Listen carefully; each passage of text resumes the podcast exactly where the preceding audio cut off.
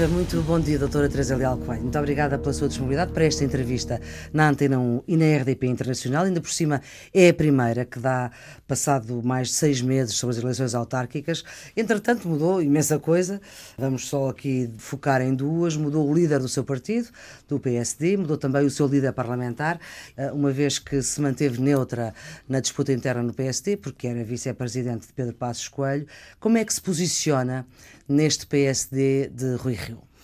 Eh, muito boa tarde, Maria Flor Pedroso. Eh, cumprimento também aqueles que nos estão a ouvir. Nós, eh, no PSD, temos um presidente eleito que é Rui Rio e uh, o meu papel é dar apoio uh, a este presidente do PSD uh, de forma que o PSD possa voltar nas próximas eleições e também durante este período até às eleições a fazer uma oposição primeiro e a ganhar as próximas eleições.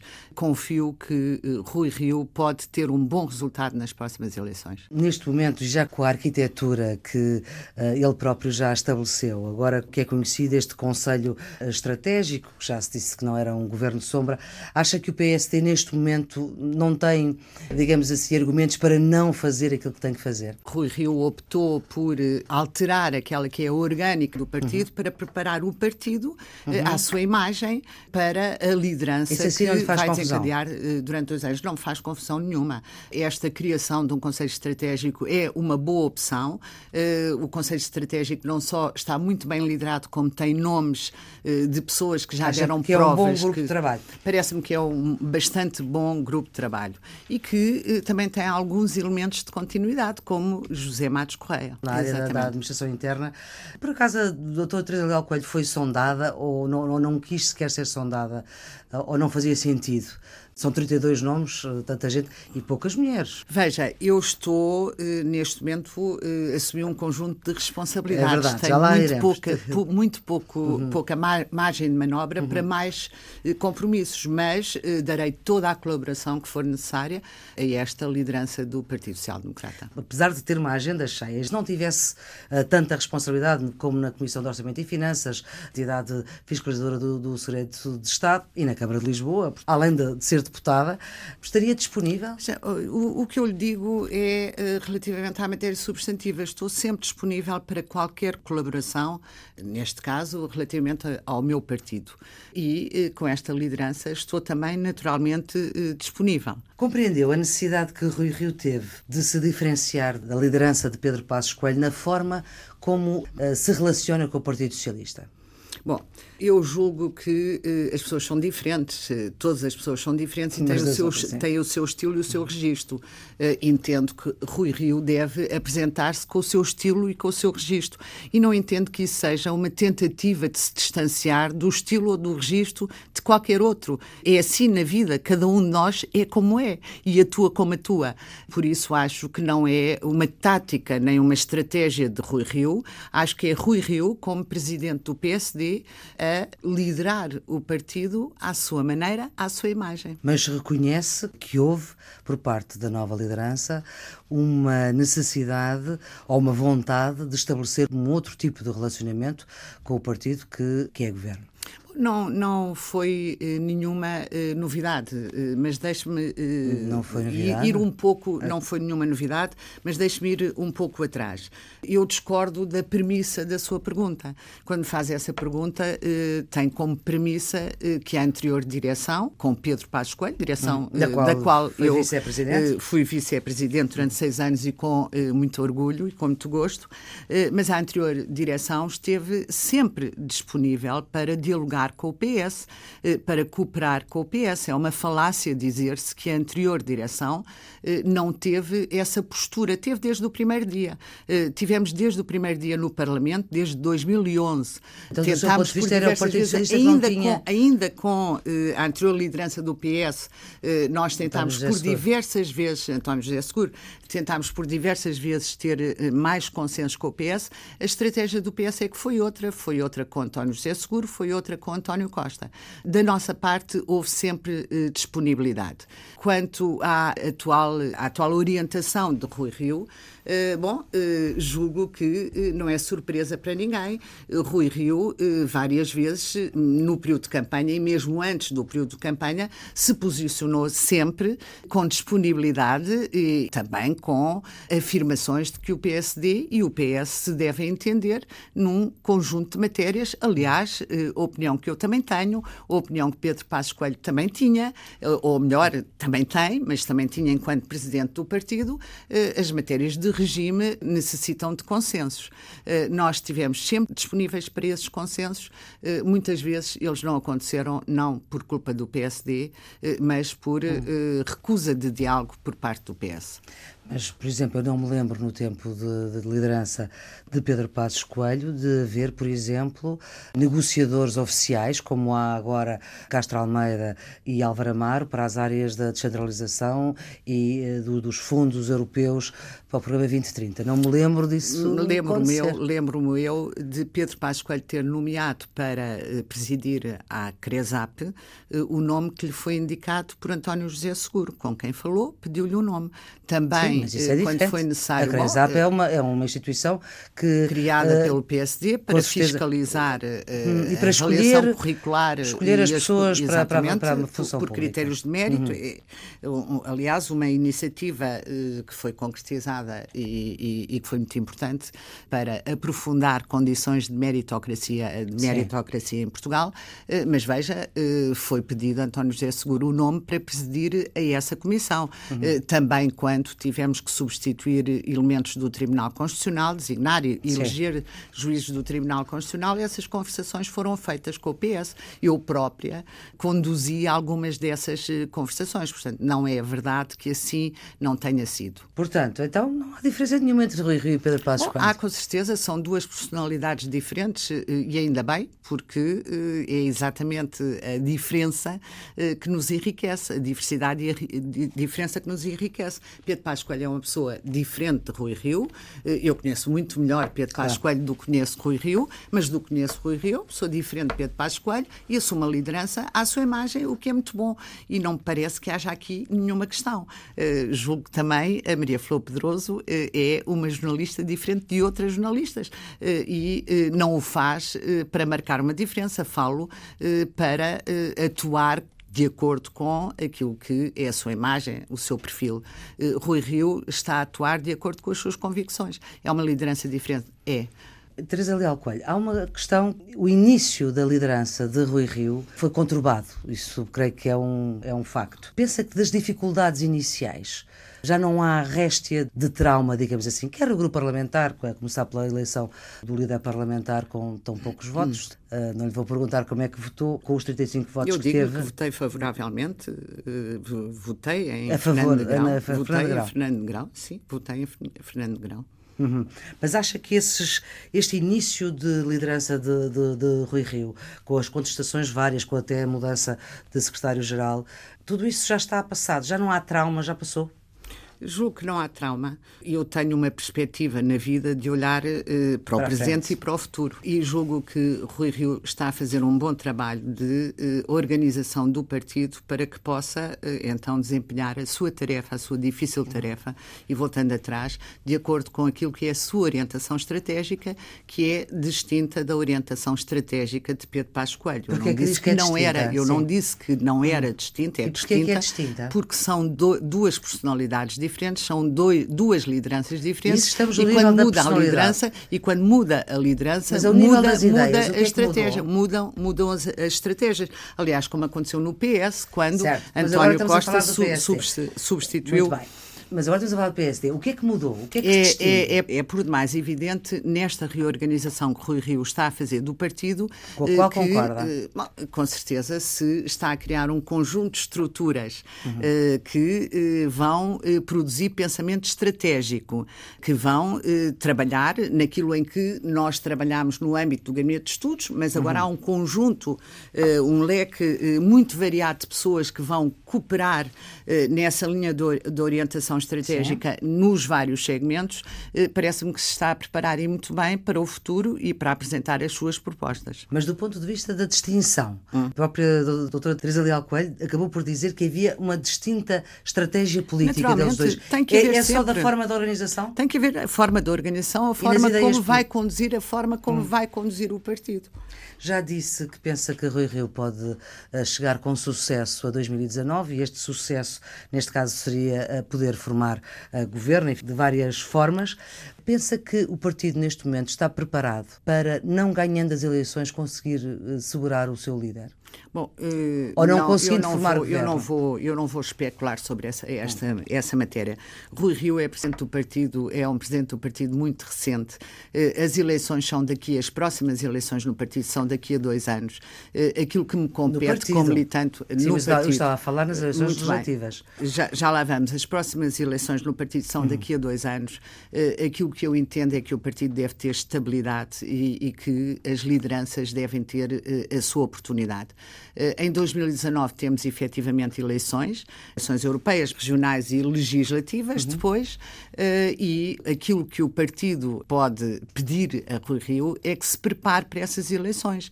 Eh, e é evidente que está a fazê-lo. O resultado depois será avaliado nesse momento, no momento em que ele for apurado. Portanto, no momento em que ganhar ou perder. Oh, Maria Flor Pedroso, eu entendo, eu entendo que havendo uma liderança no PSD ou em qualquer outro partido, eh, que nós devemos dar todas as condições a essa liderança. Eu não concordo com uma certa eh, linha de orientação que, relativamente à qual assisto muitas vezes neste país, não só no âmbito do PSD, como Sim. em muitos outros, muitas outras estruturas, até em clubes de futebol, se quiser, hum. que é sistematicamente discutir-se antecipando a queda das lideranças. Não parece que eh, seja isso que possa dar eh, estabilidade eh, nem ao partido, nem ao país, nem às instituições. Rui Rio é presidente do partido, vai fazer o seu trabalho. E nós cá estamos para o apoiar no trabalho que vai fazer. Por uma razão muito simples, Maria Flor Pedroso. É que aquilo que nós queremos no PSD é que o PSD ganhe de novo as eleições, tal como ganhou em 2015, que venha a ganhar as, as próximas eleições. Ganhou e somos em 2015, todos... mas não conseguiu ser poder. É verdade, e, portanto, mas ganhou as eleições sim. e tem a oportunidade de ganhar, porque é um grande partido em Portugal, uhum. já deu provas disso, em momentos difíceis é chamado chamada à governação eh, e a expectativa que eu tenho eh, é a de que Rui Rio conduza o partido para ganhar, para ter bons resultados nas próximas e, eleições e eu acho que pode ganhar. E acha que tem condições internas? Rui Rio, para poder fazer esse trabalho? Porque há quem diga, enfim, que há uma oposição uh, interna inorgânica, digamos assim. Bom, eh, eu, eh, como acabei de dizer, eh, acho que uma liderança deve exercer o seu mandato. E estou convencida Portanto, que estava a dizer que não faz ainda... parte dessa oposição inorgânica interna do PSD. Eu sou oposição ao PS, não sou oposição ao PSD. Mas percebe isto que eu estou a dizer? Porque... Não, aquilo que eu percebo é que Rui Rio eh, ganhou as eleições e, portanto, tem condições de conduzir o partido até às próximas eleições eh, e até às próximas eleições no partido. Eh, e tudo o resto, penso que só pode criar instabilidade no partido e não é isso que eu pretendo e, portanto, não eh, é nesse eh, plano que faça a avaliação do partido. Uhum. Faça a avaliação no partido pela, pelas as condições que estão a ser criadas para que o partido possa ser o Partido Social Democrata de Portugal, um partido liderante, um partido que eh, deu muitas provas e recentemente, mais uma vez, de que tem condições para liderar Portugal e com condições eh, que eh, colocam Portugal, eh, não só no plano internacional como no plano interno, em melhor, num melhor patamar para que as pessoas possam viver em condições em Portugal. O que nos interessa é criar boas condições de vida aos portugueses e àqueles que aqui residem. A senhora é presidente de uma das comissões mais importantes do Parlamento, é a COFMA, na sigla, Comissão de Orçamento e Finanças. O Programa de Estabilidade já foi aprovado pelo Governo, pelo Parlamento não tem que o ser. O CDS vai fazer exatamente aquilo que fez uh, da última vez, através de uma recomendação ao Governo, de um projeto de resolução, levar o programa a votos. Acha que o PST deve ter exatamente a mesma posição que teve da última vez que houve um programa de estabilidade? Ou este programa de estabilidade hum. é diferente e mereceria que o PSD tivesse uma outra atitude? Eu acho que o programa de estabilidade deve ir a votos e digo-lhe porquê. Este governo é um governo eh, que não é de maioria absoluta, não tem um suporte de maioria absoluta, eu acho eh, que o programa de estabilidade deve ir a votos. E deve ir a votos porque deve levar, deve chamar às Mas suas responsabilidades tanto votos, o Bloco de Esquerda como o PCP. O Governo não vai pôr a votos. Muito Se bem. o Governo não o põe a votos, são Mas os outros devia partidos. Pôr, devia pôr. Ah, para, está a dizer é para que garantir, devia... devia pôr, para uhum. garantir eh, então o apoio parlamentar, que é o suporte deste Governo. A opção deste Mas Governo foi... Uhum a opção deste governo foi sustentar-se numa maioria parlamentar, uma maioria absoluta, mas que é composta por três partidos. Eh, assim quatro. sendo, por quatro partidos, eh, considerando verdes. também o Partido Ecologista, os Verdes, naturalmente, portanto, por quatro partidos. Eh, e por isso mesmo, ao contrário do que aconteceu entre as legislaturas em que o governo tinha um suporte parlamentar de maioria absoluta, este governo não tem um suporte, não tem um suporte no seu grupo parlamentar de maioria absoluta Sim. e, portanto, deve. E nem sequer é uma coligação. Portanto, de, deve sim. Eh, dar sinais claríssimos eh, externos de que o plano de estabilidade tem o apoio parlamentar que necessita depois para que seja executado, porque veja, muitas uhum. das medidas do plano de do programa de estabilidade eh, terão eh, depois que ser convertidas eh, em atos legislativos depois, da Assembleia da República. Ora como, ora como o eh, PS, e tem sido essa sistematicamente a posição do PS, eh, se apoia eh, nos três partidos com assento parlamentar, deve então também responsabilizá-los no que diz respeito ao plano de estabilidade. Uma vez que o Partido Socialista e que o Governo já disse, já da outra vez não o fez, não vai levar esse seu programa a votos, há um partido, neste caso da oposição, o CDS, que já anunciou que iria fazê-lo.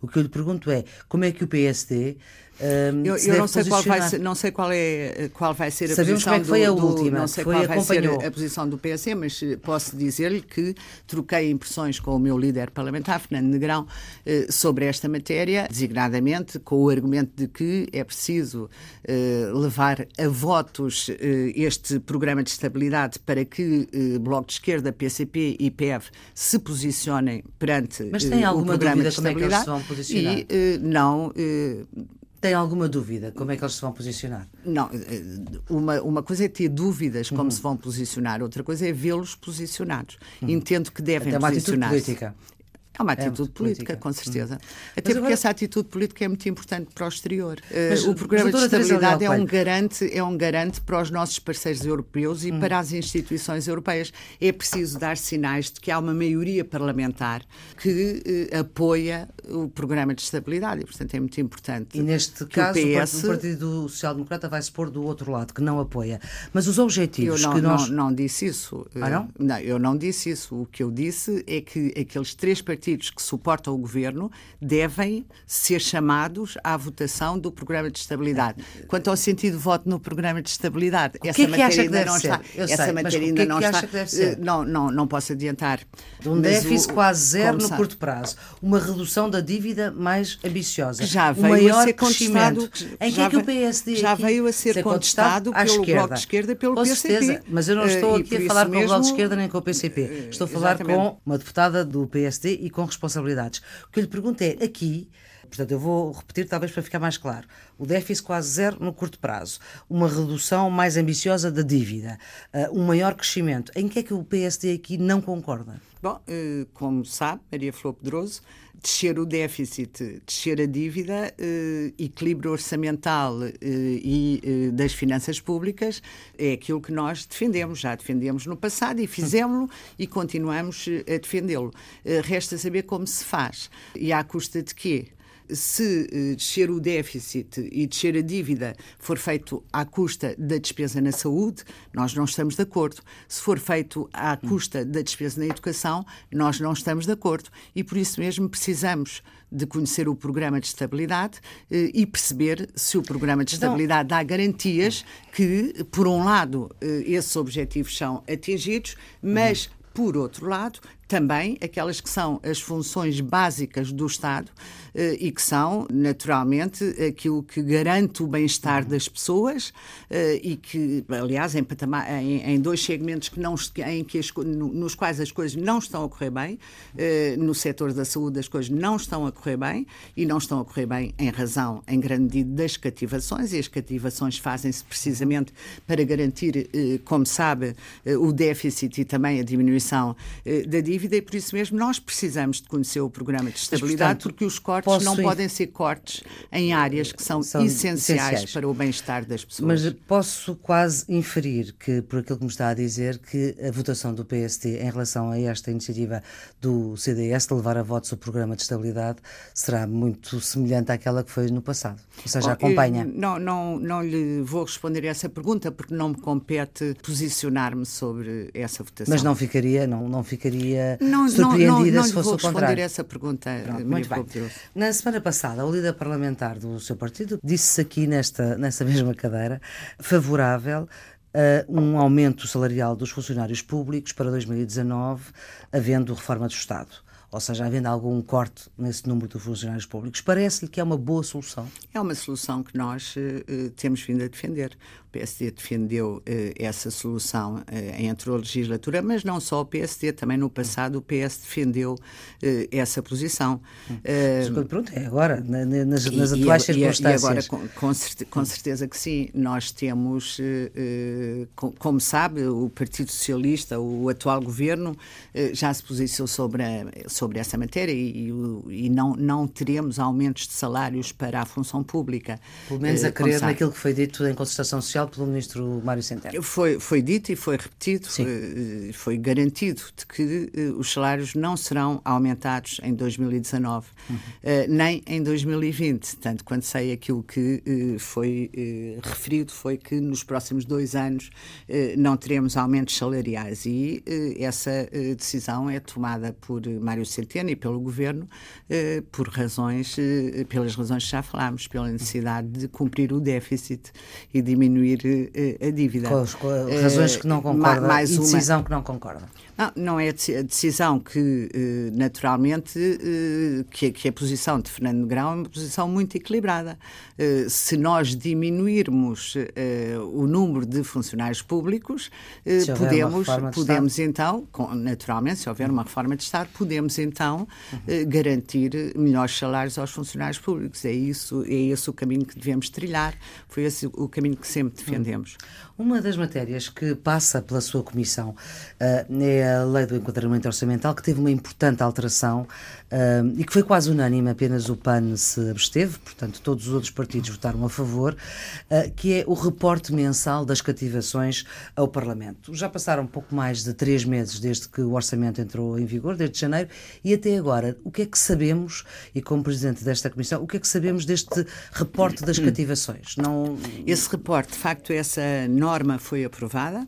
Eh, mas eh, com início de vigência eh, previsto para 1 de maio deste ano.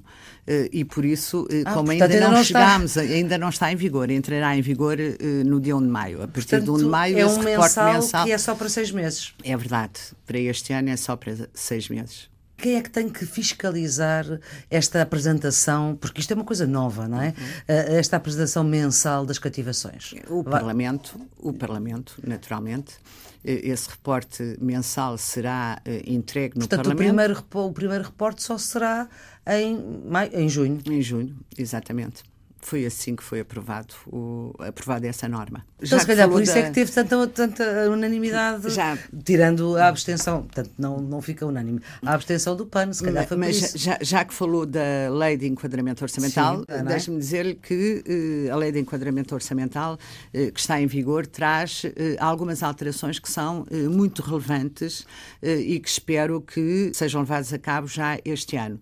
O início de vigência da lei eh, de enquadramento orçamental tem sido parcelar, eh, porque foram estabelecidos vários prazos para o início de vigência da lei de enquadramento Estão a orçamental. Ser adiados. Eh, e o próximo, que é em setembro do próximo ano, Não, seria 19. muito importante que entrasse em vigor, mas vai ser adiado, uhum. pelo menos em alguns dos seus segmentos, precisamente porque a regulamentação da lei de enquadramento orçamental não foi completada. E segundo o Ministro das Finanças, e o Secretário de Estado do Orçamento, eh, muito provavelmente essa regulamentação demorará mais dois anos e, por uhum. isso, eh, o Governo vai apresentar eh, ou prepara-se para apresentar uma proposta de lei precisamente para nas matérias, mês, é? nas uhum. matérias em que, o início de vigência não tem condições na medida em que há um conjunto de instrumentos tecnológicos e outros que não foram regulamentados, vai adiar o início de Qual vigência é dessas disso? normas, que são várias no âmbito da lei de enquadramento orçamental, mas há uma que é fundamental, que me parece que é fundamental que não seja adiado a sua entrada em vigor, que é a norma que estabelece que o orçamento eh, deve ser entregue no Parlamento no dia 1 de outubro. No dia e 1 não dia outubro. 15, como e é agora. dia 15 de outubro. A lei de enquadramento orçamental estabelece um, um prazo de 45 dias para aprovação do orçamento. 45 dias é um prazo curto eh, para este efeito. Eh, há um relatório da OCDE que eh, apresenta gráficos sobre o período que cada Estado eh, leva eh, para a aprovação do orçamento. Eh, e nós, Portugal, estamos em, em terceiro lugar. Terceiro lugar pelo menor tempo. A OCDE lançou-nos até já algumas recomendações no sentido de procedermos a essa revisão.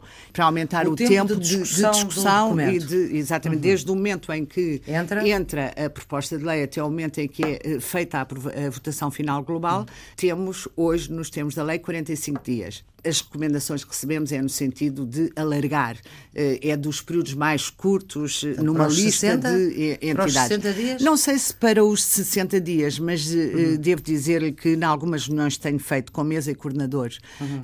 da Comissão de Orçamento, Finanças e Modernização Administrativa, nós todos estamos de acordo que este prazo é muito curto. Foi curto este ano e deixe-me dizer-lhe que nós tivemos... Depois do trabalho de redação nós, nós é tivemos não só o trabalho de redação, nós tivemos este ano 600 eh, propostas de alteração, eh, cerca de 147 propostas de substituição, de substituição e de aditamentos.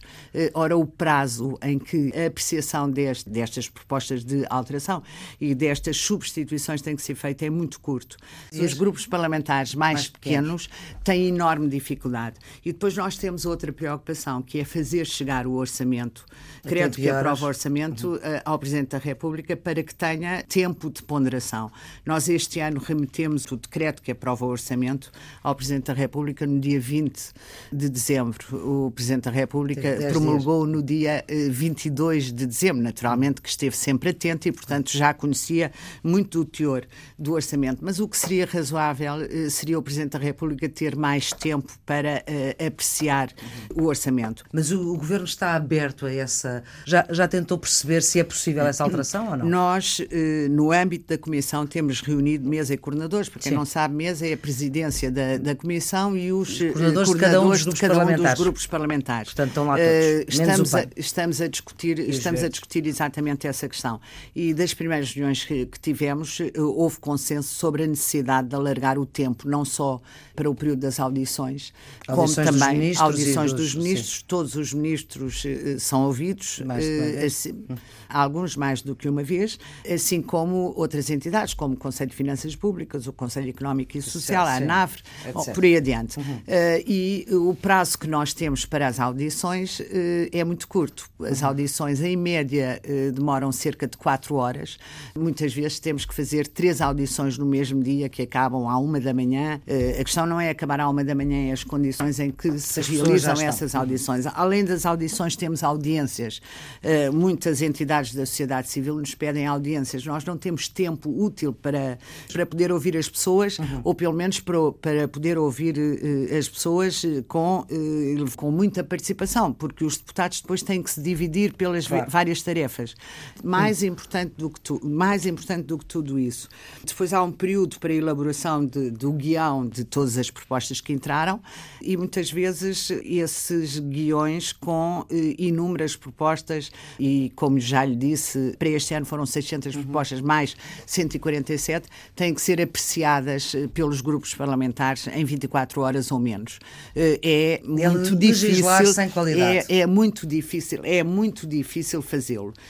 os grupos parlamentares, naturalmente, que têm um, equipas claro. que ficam 24 horas a trabalhar nestas matérias e, portanto, eu não direi que farão sem qualidade, digo que fazem com qualidade, mas podem fazer com muito maior qualidade eh, se os tempos forem ajustados àquilo que mas, eh, são. Mas o governo para... está, está disposto a que essa alteração seja feita para que o orçamento entre no Parlamento quando terminar, 15 dias antes? Quando concluirmos este, estas reuniões deste uh, grupo de mesa e uhum. uh, coordenadores, vamos uh, remeter ao Governo aquilo que são as nossas sugestões. Ah, portanto, o Governo de qualquer forma, as vossas sugestões. Já, já, já, sabe porque, são, porque uhum. o grupo parlamentar do PS tem assento também uhum. nestas uhum. reuniões e todos concordamos que os prazos são curtos. Deixe-me dizer-lhe que uh, o próximo orçamento vai ser mais complicado, com certeza.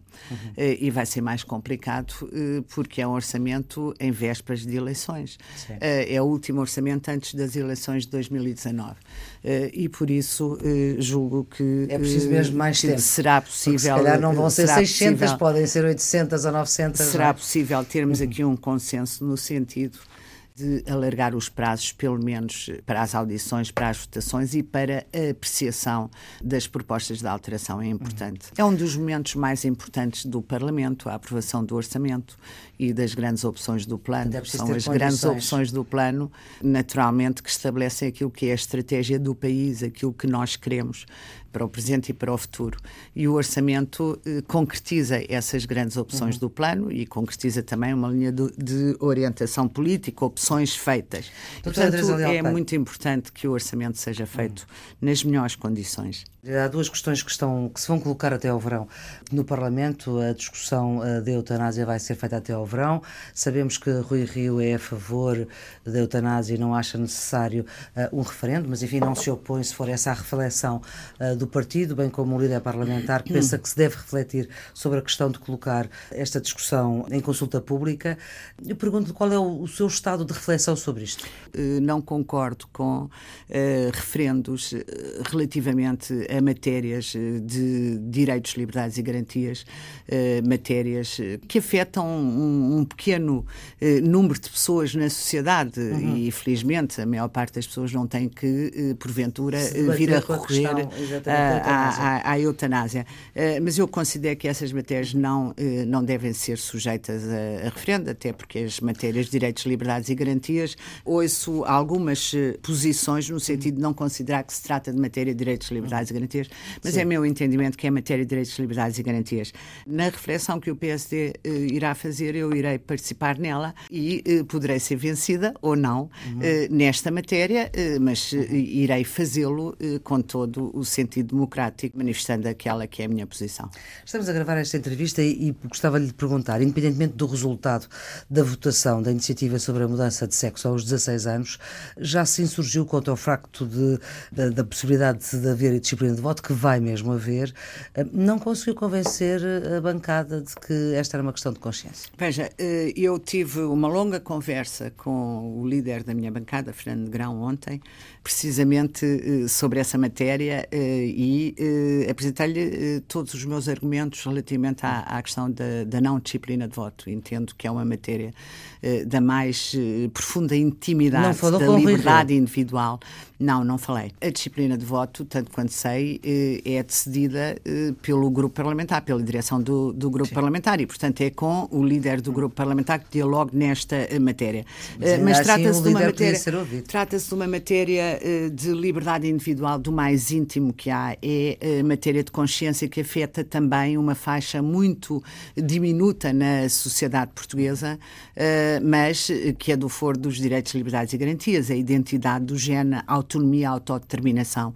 Esta é a minha posição sobre esta matéria, portanto, entendo que é uma das matérias relativamente à qual deve ser garantida liberdade de voto. E depois deixe-me dizer-lhe que eu não olho para estes diplomas.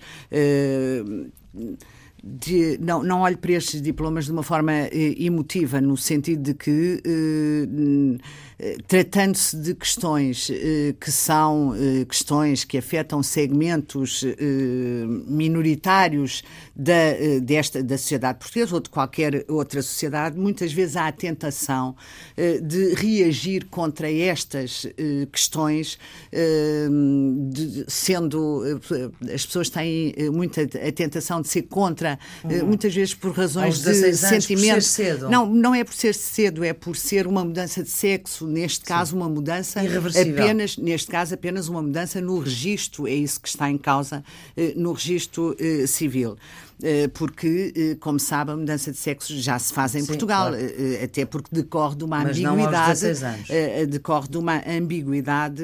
Há tratamentos que julgo uhum. que se fazem antes, dos, antes mesmo dos, dos 16 anos. Mas o que eu queria dizer-lhe uhum. é que, enquanto deputada, tenho que olhar para estas matérias com racionalidade e tenho que me sustentar naquilo que são as orientações de quem estuda a matéria e de quem o faz com por métodos científicos e, portanto, sem, sem ódio nem paixão. Eh, e eh, é isso que eu faço sempre quando surge uma matéria desta natureza. E foi o que fiz. Ler os relatórios da Organização Mundial de Saúde, eh, as injunções também da Unicef, as, as injunções, injunções da, contributos, são os contributos também da União uhum. Europeia, as recomendações que estão a, a ser feitas que... e que estão a ser feitas a diversos Estados, e é assim que eu analiso estas matérias matérias são matérias que afetam de forma muito profunda a vida de algumas pessoas, poucas, uhum. uh, e uh, julgo que nós não podemos deixar de as tratar. Uh, percebendo, tentando pôr-nos, se quiser, do lado dessas pessoas, percebendo o que sentem e, para isso, o que sentem, o que precisam e, e qual é a solução que lhes pode garantir o direito à felicidade que nós todos queremos uhum. para todos. E quem nos pode dar essa informação, efetivamente, são aqueles que estudam sobre estas matérias. E esses relatórios são são, uh, são relatórios, muito, que, são que relatórios que... Já não vamos ter tempo para Lisboa, porque Lisboa... Mas, mas eu, eu, só quero acrescentar eh, Diga. uma questão. Uh, os relatórios de que eu falei, uh, por causa da polémica uhum. dos 16 anos, deixe-me dizer-lhe que são muito claros nessa matéria. São muito claros em duas matérias. São claros na matéria da não necessidade de um relatório médico para o, a mudança de sexo no registro civil, porque naturalmente que os relatórios médicos são necessários para a mudança de sexo, efetivamente, por razões óbvias, mas no registro civil, uh, precisamente porque uh, qualificam hoje esta questão como uma questão de autodeterminação e não uh, como antes classificava, e por isso se exigiam os relatórios, classificava-se como uma questão, uma, um, uma doença mental, do foro mental. Uhum. ora, é eh, insustentável eh, nos tempos que correm eh, classificar dessa, dessa, forma. forma. Uhum. E, portanto, pela via da autodeterminação, as recomendações são que não haja exigência de relatório médico. E depois, para terminar este ponto, deixe-me, porque julgo que as pessoas devem uhum. estar informadas, deixe-me dizer-lhe que as orientações são também no sentido de garantir a partir dos 16 anos, porque aos 16 anos as pessoas têm, por via da regra, a sua identidade de género eh, afirmada, consolidada, eh, naturalmente, por via da regra, eh, e também são períodos particularmente difíceis de conflito quando não se sentem confortáveis com o seu na, sexo. Exatamente. e depois deixe-me também dar-lhe um exemplo de natureza prática, porque esta é uma questão muito complexa. é um período em que vão entrar para a universidade e nós temos relatos, muitos relatos de crianças, se quiser chamar crianças até aos 18 anos, que adiam a entrada para a universidade precisamente porque não querem inscrever-se com uma identidade e depois, durante é aquela... esse período, mudar de identidade. Porque temos pouco tempo, eu claro. só lhe dou este exemplo que está Sim, plasmado é nestes relatórios uhum. e parece-me que é importante dar condições de liberdade às pessoas quando essa liberdade não eh, provoca dano nem a terceiros nem à sociedade, e é o caso. Uhum. Bom, já lhe disse que não vamos ter tempo para, para Lisboa e a culpa é minha que não soube aqui gerir o tempo das nossa, da nossa conversa, mas queria perguntar-lhe muito rapidamente saber se uh, a entidade fiscalizadora do Segredo de Estado já tem mais um, respostas ao formulário do que as que tinha do Ministério da Administração Interna e do MNE. Bom, Uh, sobre essa matéria. Uh, so, so, so, sobre essa matéria, de, deixe-me dizer-lhe que a entidade de fiscalização do Segredo de Estado uh, para além de, de, dessas notas que foram eh, transmitidas por eh, esses dois ministérios, eh, tem eh, muito mais eh, informação sobre segredo de Estado, toda a matéria eh, uhum. do Serviço de Informações da é, República. Mas o que é certo é que fizeram um inquérito a todos os ministérios e só dois é que responderam. Uhum. O que eu lhe pergunto é, já houve mais que responderam? Não, nós fizemos reuniões com praticamente todos os uhum. ministros e tivemos uhum. respostas, tivemos mais respostas. Praticamente todos os ministros nos responderam. Uhum. o que responderam foi negativamente, dizendo seja, que não eh, tinham eh, nenhuma matéria classificada como segredo de Estado. E isso faz sentido? Uh, bom, Ou pode fazer sentido do seu eu, ponto de vista? Eu, eu julgo, eu julgo que bom, o que nos interessa, aquilo que nós temos que salvaguardar é o direito de acesso aos documentos. E, e, por isso, se alguma vez algum Ministério negar o acesso a algum documento que não esteja, que não esteja registado como classificado como segredo de Estado no âmbito da entidade de fiscalização do segredo de Estado, então o cidadão que o pedir, que pedir o acesso, vai ter que ter acesso a esse documento. Eh, é por isso que nós existimos também, uhum. para garantir que assim seja. E tem eh, eu julgo, queixas de cidadãos? Julgo, também não, não tem? Não temos, não temos queixas de cidadãos, uh, o que pode ser um bom sinal. Significa que quem quer aceder à documentação uh, está a aceder uhum. à documentação. Mas deixe-me dizer-lhe que o segredo de Estado não envolve exclusivamente o governo, envolve claro. os serviços de informações da República. Aí é que nós temos temos a maior massa, que depende do Primeiro-Ministro, eh, e que temos aí a maior massa crítica de eh, segredo de Estado. Só mesmo para fechar, Teresa Leal Coelho. Uh, Fernando Medina continua a copiar as medidas da sua é campanha, verdade, é como costumava é dizer, em campanha é eleitoral. Verdade. É verdade, Fernando Medina, eh, e não só, na campanha eleitoral lancei um conjunto. Eh, deixe-me dizer-lhe. Eh, muito rapidamente, já estamos Muito rapidamente, deixe-me dizer-lhe que eu faço política útil, não faço política fútil.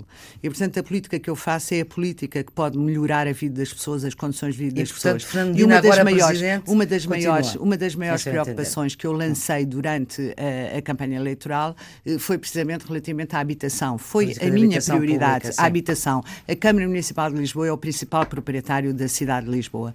Eh, tem património disperso, tem mais de 3 mil fogos dispersos pela cidade de Lisboa e que estão sem utilidade, porque não são arrendados, não são colocados no mercado de arrendamento, eh, não servem para e que... agora? o que é que está a passar? Eh, e aquilo, e foi um, uma das medidas que eu defendi na campanha eleitoral uhum. e que já apresentei resoluções sobre essa matéria no âmbito da, da, da, da, da Câmara, da, da Câmara Municipal de Lisboa. Uh, ouvi, eh, está a referir, uh, que Fernando Medina disse que ia colocar, e Paula Marques, mil. que iriam colocar uma parte desse património. Mil, creio que são mil, mil habitações. cerca de mil, uhum. que pelas nossas contas serão cerca de 3 mil. Há cadastros que têm que ser levantados uhum. e a informação tem que ser mais precisa que ainda não a temos, mas uma coisa lhe garanto, enquanto oposição na Câmara Municipal de Lisboa, compete-me escrutinar a escrutinar uh, o, o, executivo, socialista. o executivo camarário e exigir uh, transparência e medidas. É isso que temos feito. Uh, se uh, Fernandina efetivamente avançar com medidas nesta linha das propostas que nós apoio. temos apresentado, e agora tem preciso do o seu nosso apoio, apoio para escolher... e eu também preciso do apoio de Fernando Medina. Para? porque, como sabe, estamos numa somos uma São variação curta, somos só dois. dois. temos temos no nosso programa muitas uh, propostas que são muito positivas e, portanto, para a cidade de, de Lisboa para, para, para essas e propostas. precisamos naturalmente, como por exemplo, deixe-me dar-lhe exemplo de uma delas, estamos a preparar um, uma proposta que vai permitir criação de transportes públicos, transportes coletivos e táxis fluviais eh, ao longo do rio, desde Algés até ao Parque das Nações, eh, o que vai eh, melhorar bastante o, o tráfego na cidade de Lisboa. E Fernandina já lhe disse que sim ou ainda não? Tenho tido, eh, naturalmente, algumas conversações. Esta matéria também foi lançada em campanha eleitoral. Já acabada. conversei sobre a matéria com Fernandina e, com, eh, e também com o vereador Manuel Salgado. Eh, aplaudem a ideia e espero que nos apoiem nesta e noutras, noutras medidas. Muito bem. E agora vamos à sua escolha musical. Explique porque é que escolhe uh, Tears for Fears. Uh, bom, uh, escolho essa uh, canção, essa música em particular, porque é uma música que tem uma letra que me diz muito. Parece-me que é uma. Não só a música como a letra são muito bonitas, como nós temos sempre que chamar a atenção para a discriminação que ainda é feita em Portugal e em Lisboa sobre as mulheres e no mundo, no resto do mundo, na Europa e no resto do mundo. Discriminação que não é só sobre as mulheres, mas eu tinha tinha que escolher uma canção e escolhi, escolhi aquela que reporta as mulheres. Já ouvimos em fundo, muito obrigada, Teresa Leal Coelho, agradeço a sua disponibilidade. Este, a responsabilidade das operações multimédia da equipa é de Rita Fernandes, os cuidados técnicos de José Silva, a produção de Carla Pinto. Tenham um bom fim de semana.